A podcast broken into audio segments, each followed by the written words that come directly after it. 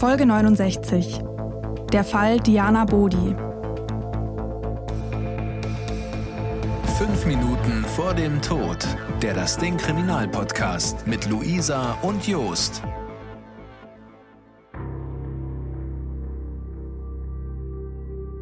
Am 14. Dezember 2020 wird in Kaiserslautern in Rheinland-Pfalz eine Frauenleiche gefunden. Die Identität des Opfers bleibt mehrere Wochen unklar und selbst als feststeht, wer die Frau war, bleibt der Fall ungelöst.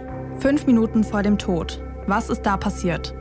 Bei diesem Fall wissen wir ausnahmsweise nicht, was fünf Minuten vorher passiert ist. Es kommen ganz verschiedene Möglichkeiten in Frage. Aber wie fing das Ganze eigentlich an? Der 14. Dezember 2020 ist ein Montag. An diesem Abend ist eine Frau in der Staubörnchenstraße in Kaiserslautern unterwegs. Es ist kurz vor 21 Uhr, da ist es schon dunkel, die Sonne ist vor mehreren Stunden untergegangen. Die Staubörnchenstraße ist eine kleine Seitenstraße, die die Humboldtstraße mit der Richard-Wagner-Straße verbindet.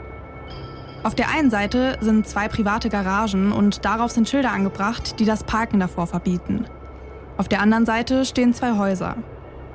Die Straße scheint schon ziemlich alt zu sein, der Boden ist an mehreren Stellen mit schwarzem Beton geflickt worden. Und von den Häusern bröckelt auch schon der Putz ab.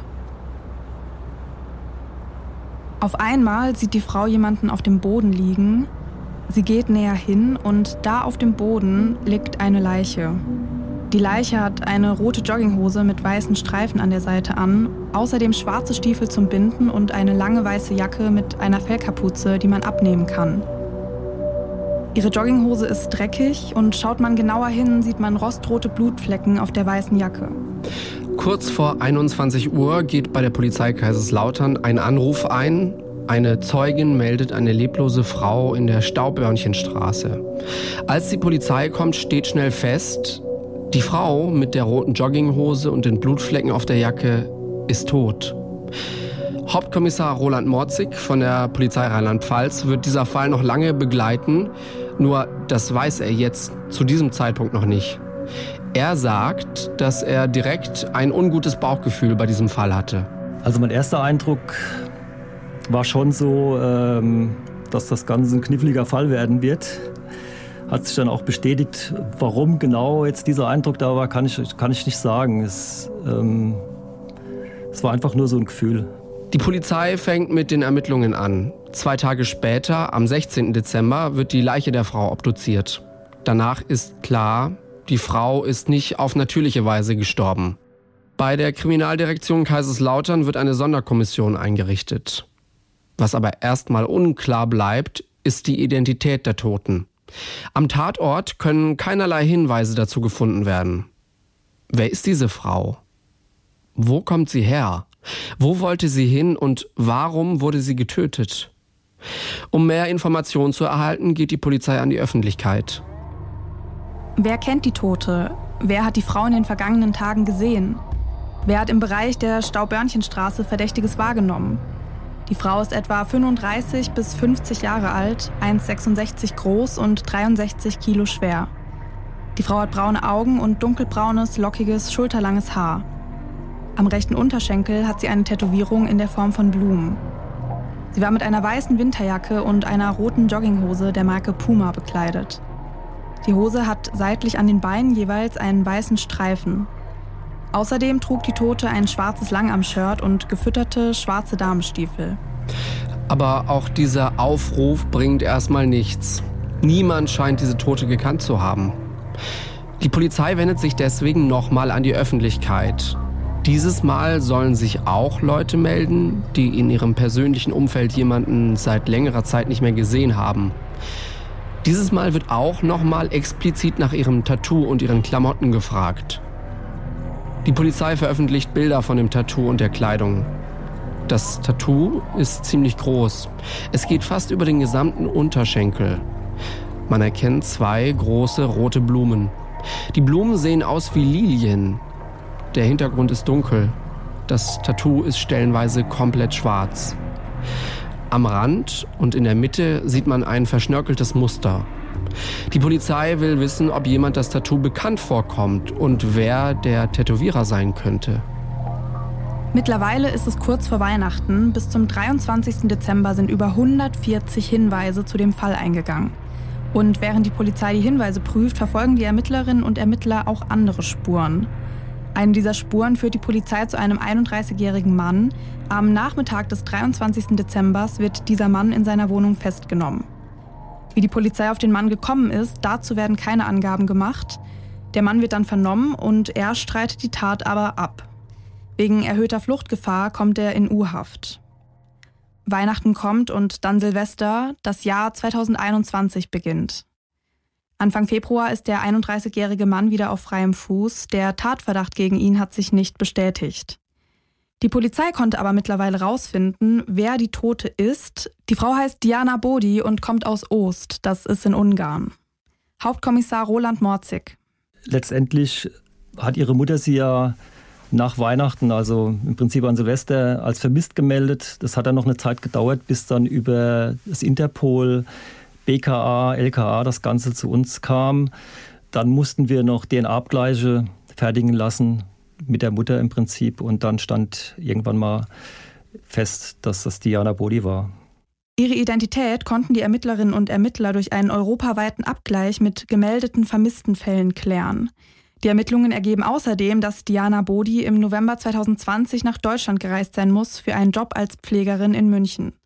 Den Job hat sie aus gesundheitlichen Gründen kurz vorher dann aber doch abgesagt. Ob sie irgendwo anders oder privat als Pflegerin gearbeitet hat, kann man zu dem Zeitpunkt aber noch nicht feststellen. Die Polizei in Kaiserslautern arbeitet eng mit der Polizei in Ungarn zusammen. Nachdem die erste Information kam, dass es sich ja um die Diana Bodi handeln könnte, ähm, gab es eine europäische Ermittlungsanordnung von der Staatsanwaltschaft, dass quasi ihre Mutter vernommen werden soll, ihr Bruder. Wir wollten ja wissen, mit welchem Gepäck sie nach Deutschland gereist ist, ähm, um dahingehend auch dann Ermittlungen weiterführen zu können. Und ähm, da wurden dann auch Ermittlungen in Ungarn geführt. Die Polizei hat mittlerweile auch herausgefunden, dass Diana Bodi im August 2020 schon einmal in Deutschland war. Da war sie in Saarbrücken unterwegs und vielleicht auch im Großraum Stuttgart. Im Februar geht die Polizei dann wieder an die Öffentlichkeit, weil Diana Bodi in Saarbrücken und vielleicht auch in der Stuttgarter Umgebung war, hofft man jetzt auf Hinweise aus dem Saarland und aus Baden-Württemberg. Die Ermittler fragen, Kennen Sie Frau Bodi? Haben Sie Diana Bodi zwischen dem 4. und 14. Dezember 2020 in Kaiserslautern gesehen? Haben Sie Frau Bodi in Saarbrücken oder im Raum Stuttgart gesehen? War Frau Bodi für Sie tätig? Wissen Sie, wo Diana Bodi gearbeitet hat? War sie in einem Haushalt beschäftigt? Haben Sie Frau Bodi ein Zimmer vermietet oder Unterkunft gewährt? Und die Polizei will auch wissen, hat jemand beobachtet, wie eine oder mehrere Personen zwischen dem 11. und dem 13. Dezember einen größeren länglichen Gegenstand Richtung Staubörnchenstraße transportiert haben? Der Gegenstand könnte eingewickelt oder verpackt gewesen sein. Er wurde entweder von einer Person über der Schulter getragen oder von zwei Personen zusammentransportiert. Vielleicht wurde für den Transport auch eine Schubkarre oder irgendein anderes Hilfsmittel in diese Richtung benutzt.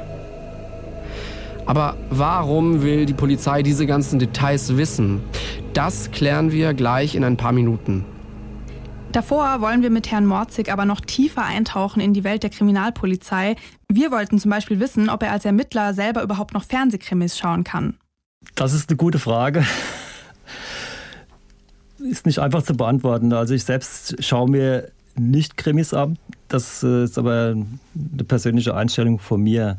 Ich finde nicht alles, was äh, in diesen Krimis gezeigt wird, ähm, entspricht jetzt äh, nicht der Realität. Also im Endeffekt ist es ja so, ähm, dass man von Beginn an mit einer detaillierten Spurensuche am Tatort beginnt und dann ähm, in die ersten Ermittlungen übergeht dann versucht man ja ein Puzzle sozusagen zusammenzusetzen und zu schauen, ähm, wie ist das Ganze passiert, wer ist Täter, gibt es mehrere Personen? Und das versuchen wir dann zusammenzusetzen, stellen erste Hypothesen auf, was könnte passiert sein? Oder was ist denn da noch zu tun. Dann entsprechend gibt es natürlich Arbeitsaufteilungen, Aufträge, kriminaltechnische Untersuchungen, auch mit dem LKA oder BKA zusammen. Absprachen mit der Staatsanwaltschaft, das ist sehr, sehr, sehr, sehr vielfältig und äh, ich denke, das wird in vielen Krimis auch schon äh, sehr realistisch dargestellt. Jetzt, klar, Sie machen das beruflich, Sie sind Profi, ähm, aber wie sehr steigert man sich denn auch in so einen Fall rein und geht vielleicht nach Hause und denkt da auch noch eine Weile drü drüber nach? Äh, also in, inwiefern kann man da wirklich das irgendwie am, am bei Feierabend loslassen äh, und, und hinter sich lassen? Und inwiefern äh, beschäftigen einen dann so ungelöste Tötungsdelikte vielleicht doch? Also das ist äh, ähm, schon schwierig, vor allen Dingen, äh, wenn man so motiviert ist wie jetzt, will ich mal sagen, unser Team in den meisten Fällen. Das ist tatsächlich so. Man überlegt sich immer wieder, wenn man vor irgendwelchen Problemen steht oder nicht weiterkommt, wie könnte man das Ganze lösen. Man ist auch oftmals dankbar, vielleicht auch im Privatbereich, wenn man jetzt mit Leuten zu tun hat, die aus einem ganz, das Ganze aus einem anderen Blickwinkel sehen oder vielleicht nochmal auf ganz andere Ideen kommen. Es ist schwer abzuschalten, das stimmt. Ähm, vor allem, weil man ja auch motiviert ist, den Fall zu klären. Und in so einem Fall, der anderthalb Jahre jetzt schon her ist, gibt es viel Zeiten, in denen man auch zu Hause drüber nachdenken musste. Ja. Frustriert das dann einen vielleicht auch manchmal so ein bisschen, wenn man sich denkt, okay, jetzt ist es schon ein Jahr her, seitdem wir diese Leiche gefunden haben und irgendwie ist das noch alles nicht richtig zufriedenstellend? Auf der einen Seite frustriert es einen schon irgendwo, aber auf der anderen Seite motiviert es einen auch, äh, dran zu bleiben und ähm, da nicht aufzugeben. Ähm, mir geht es halt so, oder unserem Team eigentlich auch, wir haben ja irgendwo auch eine Verpflichtung, zum einen dem Opfer gegenüber, auch der Familie und auch unserem Rechtsstaat, ähm, den Fall zu klären und ähm, diese Motivation haben wir alle und zusammen mit unserem engagierten Team bleiben wir da auch weiterhin dran und wir sind immer noch guter Hoffnung, dass wir den Fall auch klären. Jetzt gibt es ja bei der Polizei die Schutzpolizei, es gibt da die Bereitschaftspolizei, die auch oft am Wochenende arbeitet und bei Fußballspielen ist. Und es gibt eben auch die Mordkommission. Und ich schätze mal, dass genau wie bei der Schutzpolizei und bei der Bereitschaftspolizei ihr Job sowieso auch kein 9 to 5 ist, ähm, aber halt auf eine andere Art und Weise als bei der Schutzpolizei, oder? Also ich stelle mir das so ein bisschen vor, okay, wir haben jetzt hier äh, so ein Tötungsdelikt und dann wird da erstmal ganz schön viel dran gearbeitet und dann ist auch erstmal äh, egal, ob jetzt 18 Uhr ist, oder? Ah, das ist richtig so, ja. Also in so einem Fall und gerade zu Beginn eines solchen Falles ähm, gibt es eigentlich keine festen Arbeitszeiten mehr. Natürlich äh, gibt es gewisse Vorgaben, an die man sich halten sollte. Aber äh, Sie können sich ja vorstellen, wenn, wenn dann irgendeine Vernehmung halt länger als 16 Uhr dauert, geht die halt auch mal bis 22 Uhr oder wenn jetzt noch was ganz Wichtiges kommt oder ein wichtiger Hinweis, der wird dem natürlich direkt nachgegangen. Also es, dann ist es vielleicht wie im Film ähnlich, ich will nicht sagen rund um die Uhr, aber doch schon äh, weit über den normalen Tagesablauf hinaus. Zählen Sie sowas überhaupt im Kopf oder haben Sie das schon mal äh, nachgezählt, mit wie vielen Tötungsdelikten Sie es in Ihrem Leben schon so zu tun hatten oder, oder denken Sie da gar nicht so richtig drüber nach? Also ich denke darüber eigentlich gar nicht so richtig nach. Ich schätze mal auf jeden Fall mehr als ein Dutzend, aber genau festmachen kann ich es nicht. Und ich kann mir vorstellen, dass die auch immer sehr unterschiedlich sind. Ne? Und das auch so ein bisschen, ja, ich meine, natürlich, es sind, es sind furchtbare Schicksale jedes Mal, aber das ist ja auch so ein bisschen das Herausfordernde an, an diesem Beruf wahrscheinlich, oder? Dass es jedes Mal alles erstmal anderes Setting ist, andere Geschichte. Genau, genau so ist es. Jeder Fall ist anders. Es ist immer wieder eine neue Herausforderung, die man sich auch stellen muss. Es gibt immer wieder neue Überraschungen, wie jetzt auch im Fall Diana Bodi, wo viele Sachen auch äh, vielversprechend ausgesehen haben und sich dann doch nicht so rausgestellt haben. Ähm, ja, das ist auch mein Weg gewesen. Deswegen bin ich auch zur Kriminalpolizei und insbesondere zum Kommissariat 11 gewechselt, weil mich halt diese Art der Fallbearbeitung und auch diese neue Herausforderungen einfach äh, irgendwo interessiert haben. Würden Sie sagen, okay, äh, ich als Mensch, der bei der Kriminalpolizei arbeitet, das ist ein toller Beruf?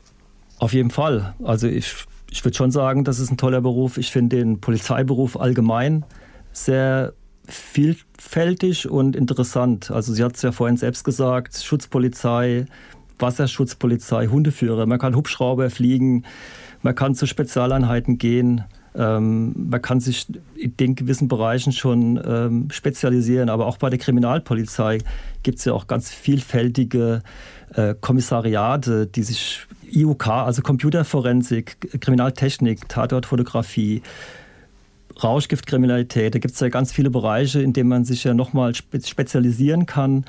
Und ähm, ja, also Polizeiberuf ist für mich ein schöner Beruf und ähm, wenn man da Interesse hat und ähm, in einem gewissen Bereich auch äh, noch mehr Interesse hat, kann man sich da weiterbilden, spezialisieren und äh, darin vielleicht auch aufgehen.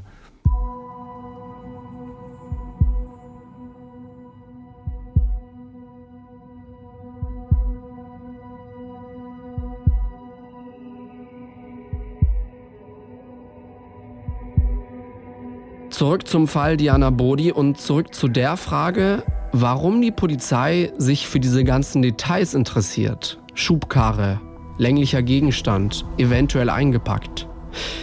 Die Beamtinnen und Beamten werten neben den Hinweisen, die weiter eintrudeln, auch Aufzeichnungen von einer Überwachungskamera aus. Die Überwachungskamera gehört zu einem Parkhaus in der Rosenstraße, ganz in der Nähe von dem Ort, an dem die Leiche von Diana Brody gefunden wurde. Wir haben da einen recht großen Radius gezogen. Wir liegen mit dem Auffindeort ja auch mitten in der Innenstadt, also quasi im Zentrum Kaiserslautern. Da werden die Anwohner befragt, da werden Geschäfte aufgesucht. Da ist schon sehr viel Videomaterial zusammengekommen. Es ist am Anfang sehr aufwendig, aber es hat ja gezeigt, dass es sich auf jeden Fall lohnt. Was erstaunlich ist, von diesem Parkhaus braucht man in Kaiserslautern ungefähr 10 Minuten zu Fuß bis zum Polizeipräsidium Westpfalz. Der Stadtpark und der Hauptbahnhof Kaiserslautern sind auch nicht weit davon entfernt. Hauptkommissar Roland Morzig sagt, auch das Parkhaus ist nicht weit vom Leichenfundort entfernt. Das Parkhaus selbst ist ca. 130 Meter entfernt, also wirklich nicht weit, fußläufig, vielleicht drei bis fünf Minuten maximal. Wir haben uns das Video von der Überwachungskamera mal ganz genau angeschaut. In diesem Video sieht man einen Mann, der immer wieder an dem Parkhaus vorbeiläuft. Beim ersten Mal sieht man ihn um 21.34 Uhr nach rechts in Richtung Richard-Wagner-Straße laufen. Die Richard-Wagner-Straße ist die Straße, die direkt an die Staubörnchenstraße angrenzt. Schon drei Minuten später läuft der Mann dann aber wieder am Parkhaus vorbei. Dieses Mal geht er in die andere Richtung. Um 22.38 Uhr sieht man dann denselben Mann, wie er wieder Richtung Richard-Wagner-Straße läuft. Eine Minute später sieht man ihn dann schon wieder. Dieses Mal hat er einen leeren Einkaufswagen dabei und läuft wieder zurück in die andere Richtung. Um 23.01 Uhr läuft der Mann wieder an der Kamera vorbei in Richtung Richard-Wagner-Straße. Er hat wieder den Einkaufswagen dabei, dieses Mal schiebt er ihn aber nicht, sondern zieht ihn hinter sich her. Auf der unteren Ablage des Einkaufswagens liegt ein großer Gegenstand. Es sieht so aus, als ob er in weiße Folie eingepackt wäre. Der eingepackte Gegenstand könnte die Leiche von Diana Bodi sein. Genaueres will die Polizei dazu aber nicht sagen. Also ich kann sagen, dass die Leiche eingepackt war. Ähm, Details dazu kann ich nicht nennen, und zwar aus ermittlungstaktischen Gründen. Auch im Einkaufswagen liegen ein oder mehrere Gegenstände. Man sieht etwas Längliches, Schwarzes. Der Mann selbst hat Jeans und Sneaker an, er trägt eine Cap und hat sich die Kapuze seiner Jacke aufgesetzt. Und es sieht so aus, als hätte er sich ein Tuch um den Mund gebunden. Dieses Video ist vom 12. Dezember, also zwei Tage bevor man die Leiche von Diana Bodi gefunden hat. Hauptkommissar Morzig. Wenn ich mir das Video betrachte, das zeigt jetzt eine Person, die eventuell ja der Täter ist oder aber auch eine Person sein kann, die dem Täter geholfen hat. Das ist im ersten Moment natürlich schon ein, ein gutes Gefühl, wenn ich es mal so beschreiben darf. Ähm, allerdings bin ich jetzt auch schon so lange dabei, äh, dass man alles immer mit Vorsicht genießen muss. Dann sieht man auf den zweiten Blick, dass die Aufzeichnungen halt auch sehr schlecht sind. Und dann fängt man natürlich aus erfahrungsbedingt auch an zu überlegen, wie weit wird das führen. Und ähm, wie man jetzt ja gesehen hat, ähm, hat uns das jetzt nicht so weit gebracht, aber aufgrund der neuen Veröffentlichung könnte es das vielleicht auch noch mal ein Stück weiterbringen. Anfang Februar veröffentlicht die Polizei das Video aber erstmal noch nicht, sondern sucht durch die gerade genannten Hinweise nach dem Mann. Aber was sagt das Video? Was zeigt es zwischen den Zeilen? Vielleicht, dass sich der Mann aus dem Video gut in der Gegend auskannte? Vielleicht wohnt er sogar in der Nähe. Die Polizei sagt aber auch, der Mann muss nicht der Täter sein. Die Polizei sucht jetzt aktiv nach dem Mann aus dem Video. auch wenn das Video selbst erst am 22. Juli veröffentlicht werden wird. Bei der Suche nach dem Mann wird auch wieder die Öffentlichkeit mit eingebunden. Es wird gefragt, ob jemand in dem Bereich des Parkhauses eine Person mit einem Einkaufswagen gesehen hat. Die Polizei will wissen, ob jemandem Geräusche aufgefallen sind. Vor allem solche Geräusche, die beim Ziehen von einem Einkaufswagen entstehen können. Und es wird gefragt, ob jemandem ein Mann aufgefallen ist, der einen großen weißen Gegenstand ohne Einkaufswagen transportiert hat. Die Polizei sucht außerdem nach einer Frau und einem Mann, die am 12. Dezember abends mit einem Hund in der Rosenstraße spazieren waren. Es kann sein, dass die beiden Personen den Mann mit dem Einkaufswagen gesehen haben. Die Frau hatte eine silbergraue Winterjacke mit Kapuze und eine rote Mütze an. Der Mann eine schwarze Winterjacke und eine schwarze Mütze. Der Hund könnte ein Golden Retriever oder ein heller Labrador gewesen sein. Am 10. März geht die Staatsanwaltschaft Kaiserslautern dann noch einen Schritt weiter. Für Hinweise, die zur Ermittlung oder Ergreifung des Täters führen, wird eine Belohnung von 10.000 Euro ausgesetzt. Die Staatsanwaltschaft und Polizei sind bei diesem Tötungsdelikt immer wieder eng im Austausch. Roland Morzig. Wir arbeiten sehr eng mit der Staatsanwaltschaft zusammen. Wir telefonieren oder, oder treffen uns teilweise täglich. Die Absprachen sind sehr eng und auch immer gut. Wir haben ein sehr gutes Verhältnis zu der Staatsanwaltschaft hier in Kaiserslautern wie in Zweibrücken, weil wir zwei Bezirke haben im Prinzip, die, die wir bearbeiten, sage ich mal. Aber das ist ein sehr intensives Verhältnis und ähm, die Staatsanwaltschaft ist eigentlich ähm, direkt von Anfang an dabei. Da gibt es ja schon von Anfang an Sachen, die die Staatsanwaltschaft ja ähm, anordnen muss oder äh, Beschlüsse äh, anregen muss. Also das, äh, die ist dann von Anfang an schon dabei. Die Polizei hat in der Zwischenzeit die Zeit vor der Tat genau rekonstruiert. Die Ermittlungen haben ergeben, dass Diana Bodi ab November 2020 als Pflegekraft in der Nähe von Stuttgart gearbeitet hat. Am 11. Dezember hätte sie eine neue Stelle in Trier-Saarburg antreten sollen. Am 7. Dezember 2020 wird Diana Bodi an einem Geldautomaten in der Kreissparkasse Böblingen, das ist in Eidlingen bei Stuttgart, von der Überwachungskamera aufgezeichnet. Auf dem Bild sieht man Diana Bodi mit einer blauen OP-Maske, Sie trägt dieselbe weiße Jacke, in der sie wenige Tage später gefunden werden wird. Am 11. Dezember ist sie dann wahrscheinlich um 14.51 Uhr mit dem ICE von Stuttgart nach Mannheim gefahren und von da dann mit der Regionalbahn über Ludwigshafen am Rhein und Neustadt an der Weinstraße nach Kaiserslautern. Der Zug auf der Strecke zwischen Mannheim und Kaiserslautern hatte an dem Tag Verspätung.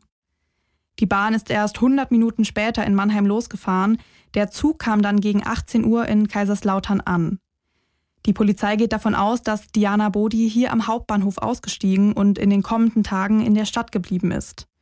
Vielleicht hatte sie deswegen auch Gepäck dabei. Die Beamtinnen und Beamten denken aber, dass Diana Bodi nur zufällig in Kaiserslautern gelandet ist und sonst eigentlich keinen Bezug zu der Stadt hat. Die Polizei hat außerdem herausgefunden, dass Diana Bodi alkoholkrank gewesen war. Sie könnte auf der Zugfahrt also betrunken gewesen sein. Für weitere Hinweise wendet sich die Polizei dann auch wieder an die Öffentlichkeit.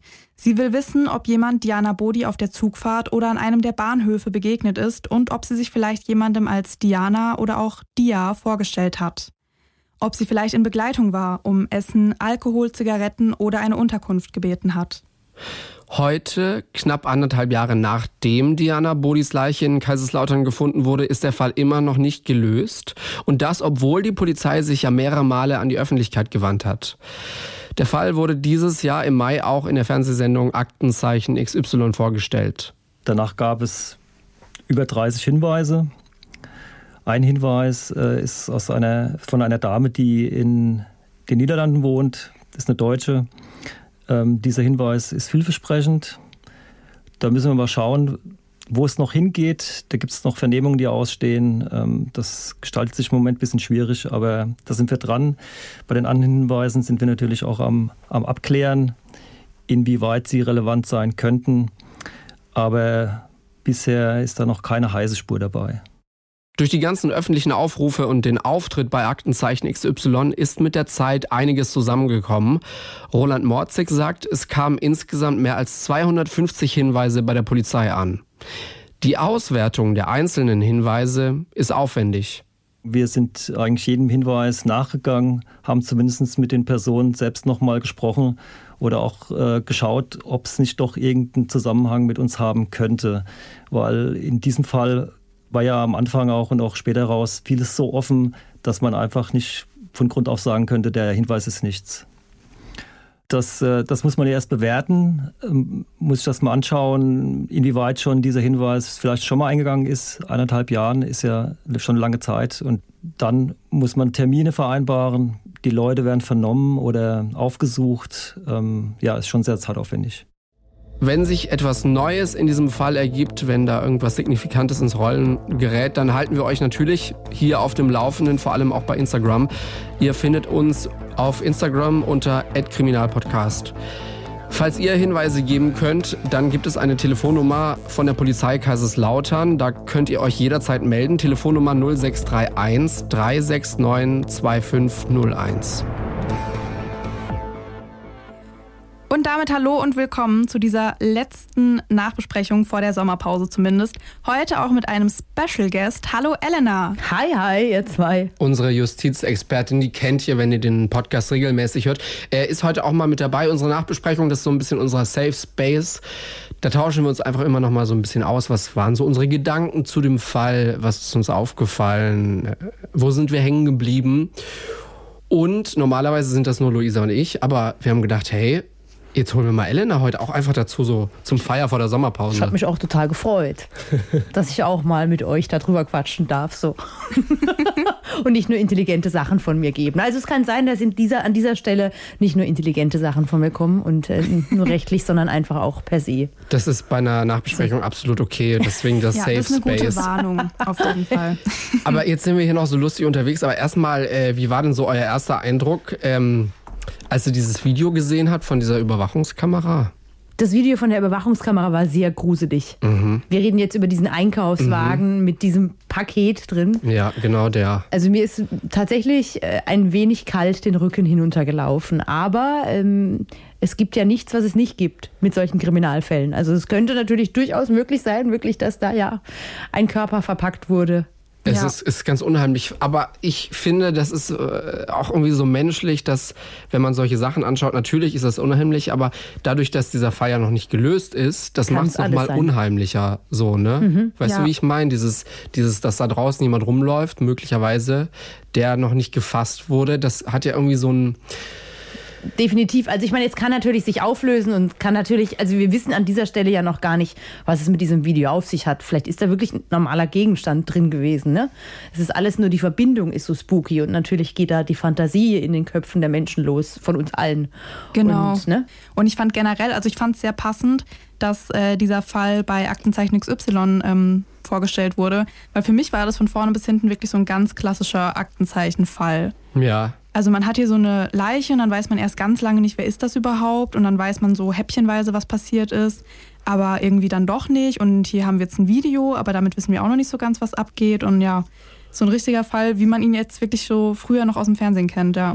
Und die Ermittler müssen jetzt quasi die Puzzleteile zusammensetzen. Und das ist halt, ne, dieser, dieses Video ist halt so ein Puzzleteil. Und ansonsten hat man ja nicht so viel. Es ist aber wirklich dieses, dieses Puzzleteil-Ding, ne? Das nimmt man ja so inflationär gern mal bei so Kriminalgeschichten in den Mund und sagt hier Puzzleteile hier und da. Aber da ist es ja wirklich so. Und am Anfang war dieses Puzzle leer.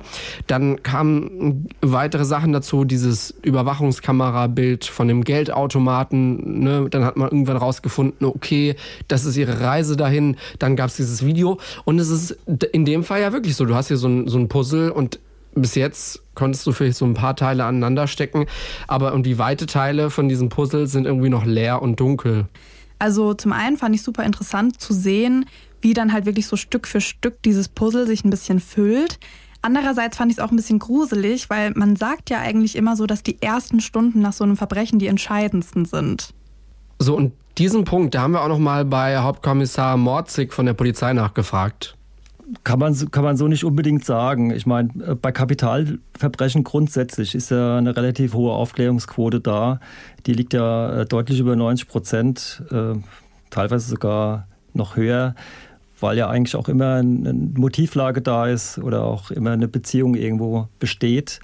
Ähm, und das war jetzt halt auch die Schwierigkeit in diesem Fall hier, ähm, eine Beziehung nach Kaiserslautern herzustellen. Im Prinzip ist das das Hauptproblem, was wir eigentlich immer noch haben. Und das hat eben Roland Morzig auch gesagt, das ist eben auch so ein Ding, was diesen Fall so besonders macht. Also es ist schon auch ein äh, besonderer Fall für ihn. Ja gut, der Fall ist dahingehend besonders, äh, weil ja am Anfang die Identität gar nicht feststand. Also ähm, das war ja schon mal die erste Herausforderung. Wir haben eine weibliche Person in Kaiserslautern tot aufgefunden und wussten nicht, wer sie ist, beziehungsweise wo sie war. Und da kann man sich ja vielleicht vorstellen, dass die Ermittlungen ja da so umfangreich sind, die gehen ja in alle Richtungen, weil man ja gar keine Anhaltspunkte hat, wo man eigentlich anfangen soll. Also die Nadel im Heuhaufen sozusagen. Dann war ja nicht klar, nachdem die Identität feststand, wie sie nach Deutschland kam. Auch das hat ja noch mal über einen Monat gedauert. Und dann gehen wir jetzt davon aus, dass sie ja zufällig in Kaiserslautern aus dem Zug stieg und auch keinen Bezug nach Kaiserslautern hat. Und ähm, insgesamt ist da halt ein hoher Ermittlungsaufwand da. Wie vorhin schon gesagt, von den Überwachungskameras bis Übersetzungen, die aus Vernehmungen von, von Ungarn kamen. Ja, viele Fragen und auf viele Zeugen sind wir angewiesen und das jetzt seit anderthalb Jahren. Und das macht den Fall besonders. Ja das ist halt wirklich Kleinstarbeit, die die da leisten müssen, ne? die Polizisten. Klar, da ist dieser Ungarn-Bezug. Immerhin haben sie ja die Mutter da gefunden und die konnte ihnen ein bisschen mehr sagen. Aber wahrscheinlich müsste man ja jetzt auch ihr ganzes Umfeld befragen. Und dann hast du immer diesen internationalen Bezug zu Ungarn. Das muss wieder übersetzt werden. Da müssen wieder Ermittler ermitteln das in Ungarn vor Ort. Genau. Und ähm, ja, ein Fall, der sicherlich noch eine ganze Weile die Polizei beschäftigen wird. Und für mich klingt es auch so ein bisschen, okay, wir haben jetzt wenigstens diese eine Sache, diese Identität geklärt, aber jetzt kommen schon wieder neue mhm. Fragen. Ja, zehn neue Fragen, eine Frage geklärt. Ich finde, es gibt auf jeden Fall schon mal ein bisschen Hoffnung, dass er eben ganz klar gesagt hat, die ersten Stunden sind jetzt nicht unbedingt die entscheidendsten mhm. und dass sie ja wirklich schon einiges rausgefunden haben in der Zeit. Also, dass sie überhaupt so diese Verbindung nach Ungarn gefunden haben, ihre Mutter da gefunden haben und mittlerweile ja auch schon rausgefunden haben, wie sie hier arbeiten wollte, wo sie teilweise schon hier gearbeitet hat und so. Das sind ja alles schon mal Sachen, die sie rausgefunden haben, was ja schon echt eine gute Leistung ist. Hm, aber man muss natürlich auch jede kleinste oder noch so kleines Fitzelchen an Spur weiterverfolgen. Und das ja. ist eben, es macht es, obwohl wir natürlich hier im europäischen Raum sind, macht es und die, die Polizei da auch international arbeiten kann oder ne, zwischen den Ländern arbeiten kann, macht es das nicht einfacher, ne? Weil rein theoretisch würdest du jetzt als Polizei bei einem deutschen Opfer könntest du jetzt erstmal auch das Umfeld befragen und würdest der Sache vielleicht ein ganzes Stück näher kommen über Verbindungen, keine Ahnung, weiß ich nicht, Ex-Freunde zum Beispiel, Leute in ihrem Umfeld etc. Und da ist halt immer dieses, muss erst nach Ungarn quasi transferiert werden, in die Sprache übersetzt, dort Leute gefunden werden, die sie irgendwie kannten. Also es ist wirklich im Badischen sagt man Fitzelesarbeit, also Kleinstarbeit. ja, ja. Ja, also ich glaube halt, diese Sprachbarriere ist halt super schwierig und natürlich kommt da wahrscheinlich wie bei jeder Behörde auch so eine bürokratische Hürde noch dazu. Das braucht halt auch Zeit erstmal. Genau. Ja, eben, es braucht halt alles super viel Zeit und also was mich irgendwie, was ich halt am krassesten finde an diesem Fall, dass man halt echt wirklich, dass Diana Bodi eigentlich ja überhaupt keinen Bezug zu der Stadt Kaiserslautern hat eine Sache, da musste ich auch immer wieder drüber nachdenken. Ja, also wir haben von Roland Morzig gehört, mehr als 250 Hinweise. Sie sind diesen Hinweisen äh, akribisch nachgegangen.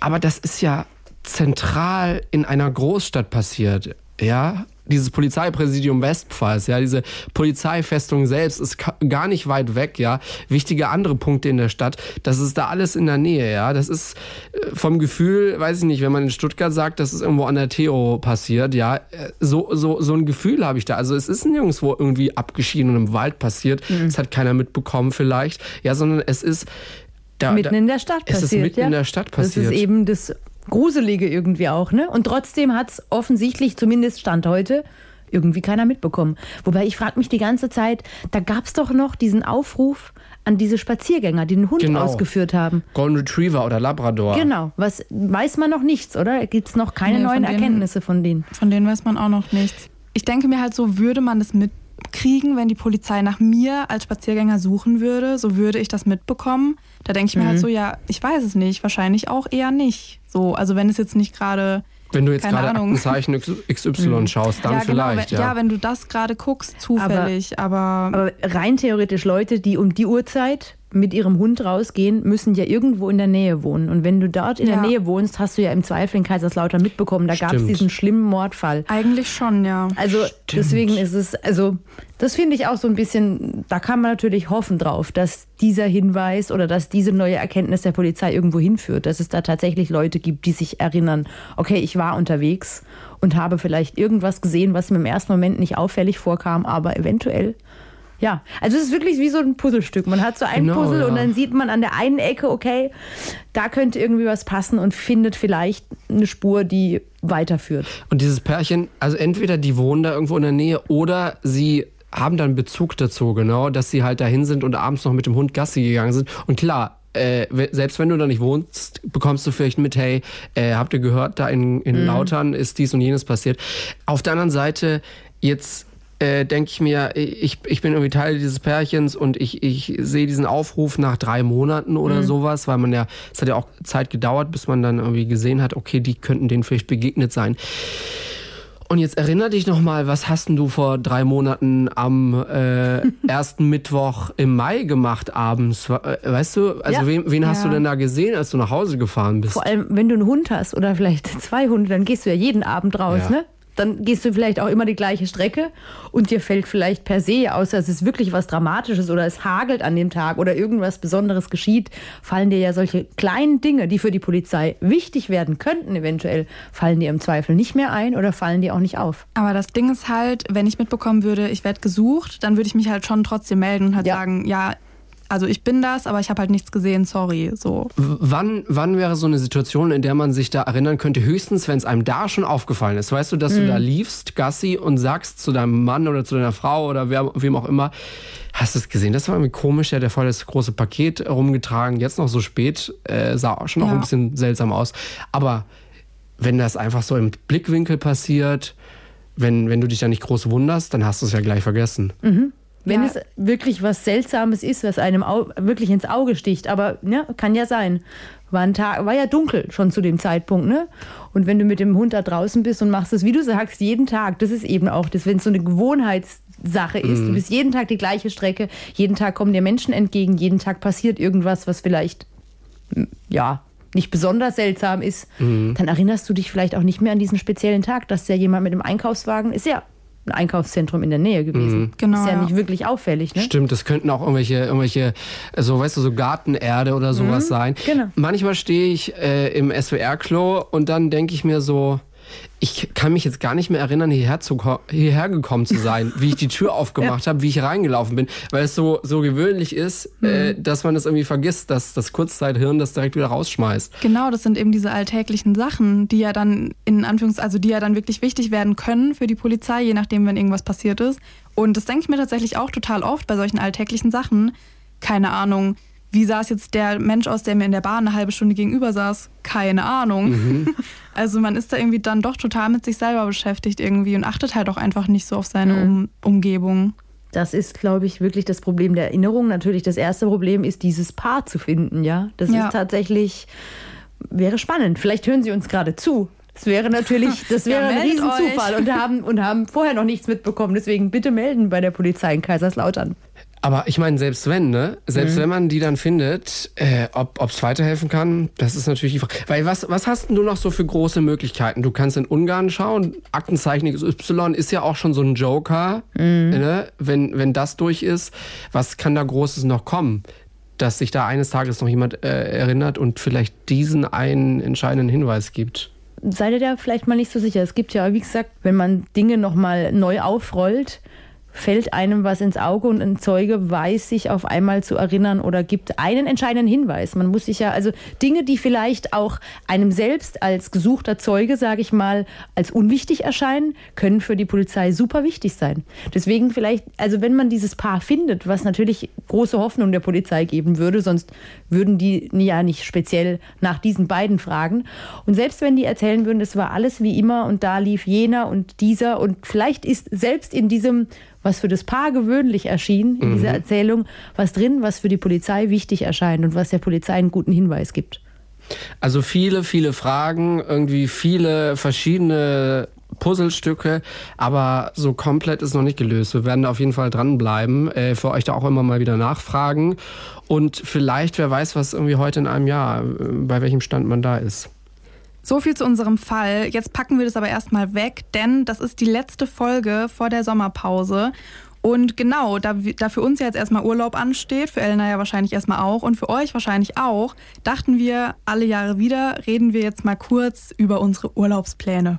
Oh ja, ich war sogar schon im Urlaub, bin Ja, wieder auch. zurück, Griechenland, äh, aber ich habe noch mal ein paar freie Tage demnächst. Ähm, ganz kurz, das wichtige Datum, 14. September sind wir wieder zurück mit einer neuen Folge. Elena, du warst auch schon im Urlaub, ne? Ich will nicht Oder angeben, aber ich war weg. tatsächlich schon ein paar Mal in Urlaub dieses Jahr. Aber immer nur klein, immer nur so Wochenende, mal ein bisschen länger als ein Wochenende. Aber ich fahre auch, fliege noch mal weg nach Italien. Bist du so ein Kurztrip-Mensch? Ich liebe Kurztrips. Ja? Ich mache das ja vor allem, um so einen Tapetenwechsel zu Ja. haben, neue Menschen zu sehen, andere Gegenden. Und äh, ich finde, ich bin, ich bin kein Mensch, der zwei Wochen nur am Strand liegen kann. Da werde ich so total hibbelig. Bist du? Ja? Ja, Just? ja, Ja, ja, Just ja. ist da. Ja? Urlaubsstress, also dieses, wir waren jetzt auch neulich kurz in Hamburg und dann kurz in Lübeck und dieses ein Tag da und dann nächsten Tag da und dann früh aufstehen und ready machen. Nee, Mann. Zwei Wochen nichts machen, nicht ansprechen, nur atmen. Buch lesen. Hast du es gemacht? Atmen. Ey, ich habe viel gelesen jetzt am, ja, am Strand. Ja. Kriminalfälle.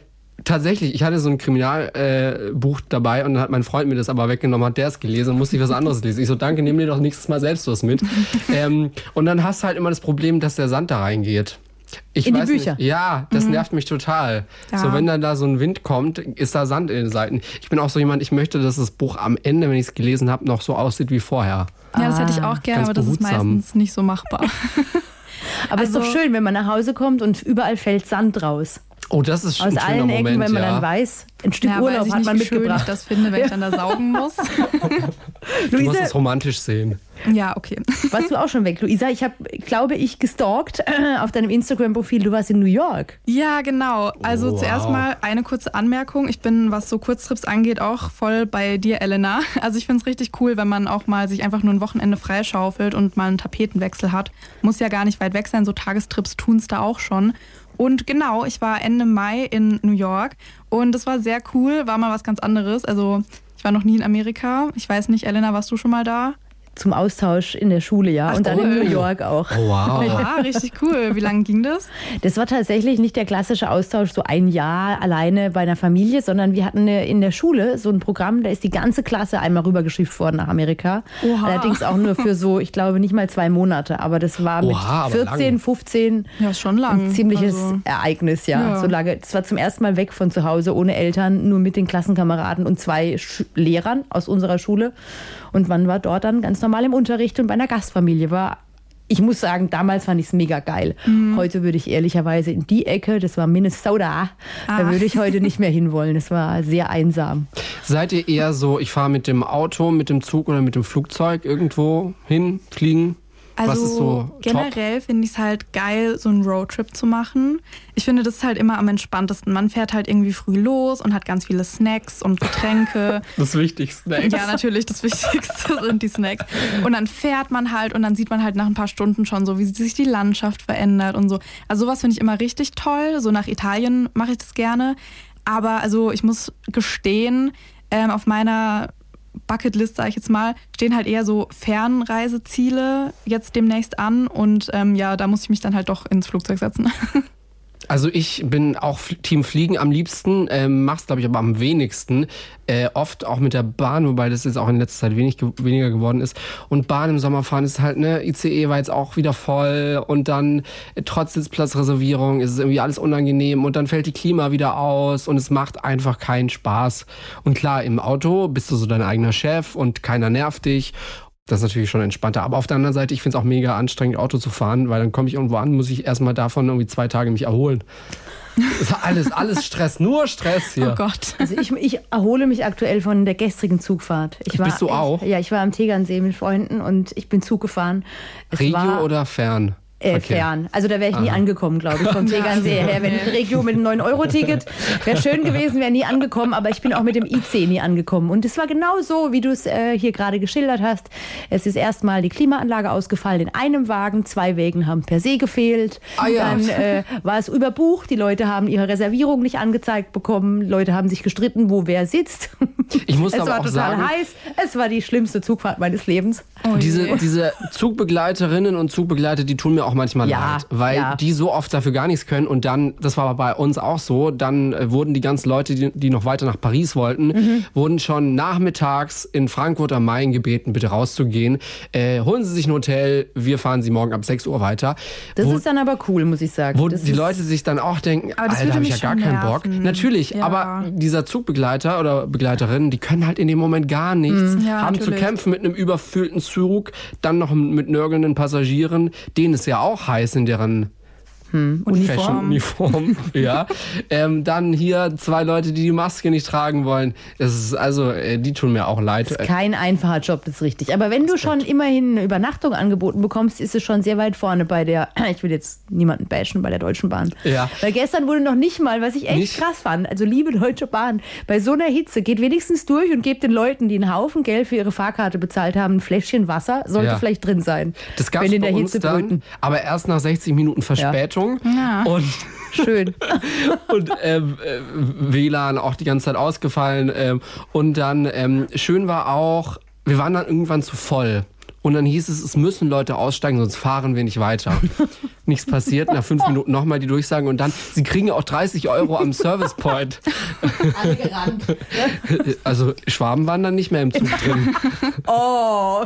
Also ich muss halt sagen, das Konzept Bahn an sich finde ich halt eigentlich gut. Ja, Aber die ich auch. Umsetzung ist halt immer so. Also ja, wie du sagst, es ist immer heiß und voll und ja, irgendwie weiß ich nicht, nicht so super Urlaubsfeeling kommt da auf, muss ich sagen. Also 30 Grad schafft die Deutsche Bahn halt auch einfach nicht. Wir sind halt auch in nordischen Ja. Breitengraden. Da Dann fällt halt oft auch over. dann die Klimaanlage aus. Aber wie du sagst, eigentlich fahre ich auch. Ich muss sagen, am liebsten fahre ich wirklich eigentlich Bahn, weil man kann sich da reinsetzen, man kann eigentlich schlafen, man Im Idealfall. nicht äh, genervt irgendwie mit einchecken vorher. Also im Idealfall, es ist klimafreundlich. Ne? Ja, und Hat man einen leeren ICE, das ist der Idealfall. Ja, wow. Dann durchbrausen wäre schön. oder so halb leer reicht ja schon. Ja, Ja, so genau. halb leer und WLAN funktioniert. Und man lernt auch lustigerweise immer irgendwem kennen. Also mir geht es so, dass ich tatsächlich auf, der, auf jeder Bahnfahrt zumindest mit irgendjemandem mal gesprochen habe.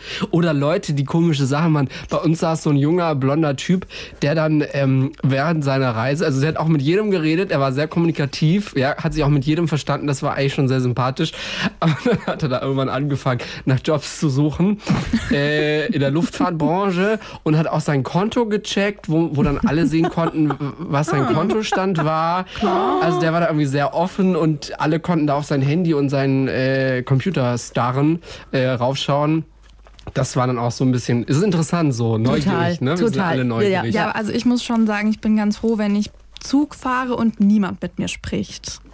Ja? Also ja, ich bin da jetzt nicht so jemand, der dann da sitzt und hofft, irgendwie jemanden kennenzulernen. Ich bin immer ganz froh, wenn die anderen sich miteinander unterhalten. Also wenn ich die halt nicht kenne, so, dann bin ich so, ja. hm. Also wenn ich mich jetzt neben dich setzen würde, würdest du mir wahrscheinlich den Rücken zudrehen und würdest quasi dann Nee, am also Fenster dich, einschlafen. Dich kenne ich ja. Ah, das so. ist aber nice. Kann ich reden. Aber, Ja. aber sagst du dann einmal so aus Freundlichkeit, haust du eine Antwort raus und machst es aber knapp, damit der andere Nee, versteht? nee, nee, das ist dann das Problem. Das hatten wir nämlich äh, witzigerweise am Flughafen in Frankfurt, wo wir eben nach New York geflogen sind. Da saßen nämlich so eine Frau neben mir, also nicht im Flugzeug, aber wo wir noch auf dem, ja, am Flughafen waren. Da saß so eine Frau neben mir und hat mich dann halt in so ein Gespräch verwickelt. Und das Problem ist bei mir, ich bin dann halt zu nett. Ich Ah. rede dann mit der die nächsten drei Stunden. Eigentlich hast du keinen Bock, ey. Ja, und das war dann halt echt so, weil sie hat mir so ihre ganze Lebensgeschichte erzählt. Und dann meine ich halt so, dann auch so, ja, ich glaube, wir müssen langsam mal zu unserem Gate. Und sie so, nein, nein, ich komm mit. Danach so, Ja, oh, die war auch so nett, die hat gar nicht mehr aufgehört, mit mir Ja, zu ja. reden. Ja, das ist dann halt so das, weil ich weiß dann halt auf so einer Sechs-Stunden-Fahrt nach Hamburg, ich würde halt auch sechs Stunden dann mit den Leuten reden, weil da kannst du ja dann auch nicht weg. Dann sitzt du da halt nebeneinander und bist so, ja, naja. Es gibt immer die. Möglichkeit. Genau, Ja, genau. wollte ich auch sagen, ja. Ja, am Ende heißt dann, ah, ich habe auch Hunger, ich komme mit. ja. Kann passieren, ja. Aber los. doch, also tatsächlich ist mir das im Zug auch schon aufgefallen. Ähm, ja, tatsächlich, wo wir nach Hamburg gefahren sind, auch im Mai, da saßen, also standen dann so ein Junge und ein Mädchen, also eine junge Frau, ein junger Mann, ungefähr Studentenalter. Ich glaube, die haben auch beide studiert. Und das war dann halt, wo die sich so ein bisschen awkward miteinander unterhalten haben. So, ah ja, wo studierst du? Ah, okay, ja. Und wo kommst du her? Und du Ja. als, als dritte Person hast es so mitgehört Also und nee, hast ich, ich mitgefühlt. saß, also die standen halt, weil auch wieder so eine Situation, proppenvoller Zug. Die standen halt da, wo ich saß quasi. Und ich hatte eigentlich halt Kopfhörer drin und ich habe es dann halt so ein bisschen, weil man ist dann schon neugierig so. Mhm. Ja, man hat, ist- hört dann schon so ein bisschen Das mit. ist ja das Schöne, wenn so viele Menschen auf einmal da sind. Ne? Ich finde das ja irgendwie wie so eine Gesellschaftsstudie. Man sitzt so im Zug, ne? Und ich habe da meistens auch keine Kopfhörer drin oder so. Ich finde das interessant, so mitzubekommen, was um mich rum so abgeht. Gestern saß vor mir ein, jüngerer äh, Typ aus Österreich. Ich finde den Dialekt sehr schön, gell? Und der hat aber zur, zum Unmut aller Nebensitzenden tatsächlich über eine Stunde mit seinem Studienkollegen, glaube ich, telefoniert und dann Nein. gesprochen Nein. über irgend so eine Physikhausarbeit oder sowas. Keine Ahnung, was das? Ja, das kannst schon so machen. Ja, das habe ich auch eintragen. Ah ja, und dann machst du mal X und so. Und das war dann schon allgemein der Typ da vorne. Also das ist, ja, deswegen ist es schon, Bahnfahren ist so, sollte man einen eigenen Podcast drüber machen. Ja, genau. Weil das ist ja wieder so dieses Pendant quasi. Also ihr sagt gerade, unterhalten ist ja ganz nett, aber diese Unterhaltung mitbekommen, wenn die zu laut ist, dann hat eigentlich auch keiner wieder Bock drauf. Das stimmt, ja. Noise Cancelling Kopfhörer. Ja, das Regeln. ist eh, das ist eh. Brauche ich vielleicht doch noch, ja. 14. September sind wir für euch zurück. Wir wünschen euch einen schönen, tollen Sommer. Hoffentlich habt ihr Urlaub und der ist dann entspannt. Und wenn ihr arbeitet, auch das ist dann hoffentlich entspannt. Schreibt uns gerne, wo es für euch hingeht, wenn ihr in den Urlaub fahrt. Wir sind immer offen für ja, Inspiration. Und wir haben schon wieder wirklich interessante Fälle. Das hier ist heute angekommen. Luisa sieht das jetzt nicht, weil die ist in einem Studio in Stuttgart. Aber guck mal, Elena, Zeig mal. dieser Packen ist heute per Post bei mir angekommen. Ui. Das Darf ich schon sind verraten, woher? ja Aus der Pfalz. ein, ein, ein Urteil ist da heute per Brief, per Post angekommen. Ach, per Brief? Ach was, dann schicken die es immer per Ja, E-Mail. äh, das, wie, wie, wie viele Seiten sind das? Da habe ich viel zu Blätter lesen. mal oh durch. je. Per se 200? Nein. Ja, schon. Ja, Das ist sehr meistens so ausführlich. 100, Es ist 200 auf jeden. Fall ein sehr ausführliches Urteil und das ist aus der Pfalz. Und wir waren für euch auch noch bei einem Prozess in Heidelberg. Das alles nach der Sommerpause im September. Vergesst uns nicht. Kommt zurück. Happy Urlaub. Wir hören uns. Tschüss. Ciao. Ciao, ciao. Bis wir zurück sind aus der Sommerpause ist ein bisschen Zeit. Da habt ihr zum Beispiel Zeit, um in diesen Podcast-Tipp hier reinzuhören von unseren lieben Kolleginnen und Kollegen, Schwester, Brudersender vom NDR Enjoy. Der Podcast heißt Flexikon und die beiden Hosts Anne und Steffi, die suchen alle zwei Wochen nach Antworten auf die verschiedensten Fragen des Lebens, die einem halt während der Uni oder Schule meistens so einfallen. Also beispielsweise, wie kann ich Schluss machen, ohne danach als Arsch dazustehen? Oder auch, wie diskutiere ich mit Querdenkern und Querdenkerinnen in meiner Familie? Aber auch True Crime ist bei den beiden immer mal wieder Thema bei Flexikon. Zum Beispiel haben sie mit Betrüger Milliarden Mike gesprochen übers glaubwürdige Lügen. Oder sie haben auch gesprochen über verschiedene Verhandlungstaktiken bei der Polizei. Ist auf jeden Fall auch für True Crime Fans was. Also hört gerne mal rein, vor allem wenn ihr ja jetzt auch unsere Sommerpause überbrücken müsst. Enjoy, Flexikon, liebe Grüße in den Norden. Fünf Minuten vor dem Tod. Der Das Ding Kriminalpodcast. Gibt's in der ARD Audiothek, der Das Ding App und überall, wo es Podcasts gibt. Und wem das nicht reicht? Noch mehr Content findet ihr auf Instagram unter Kriminalpodcast.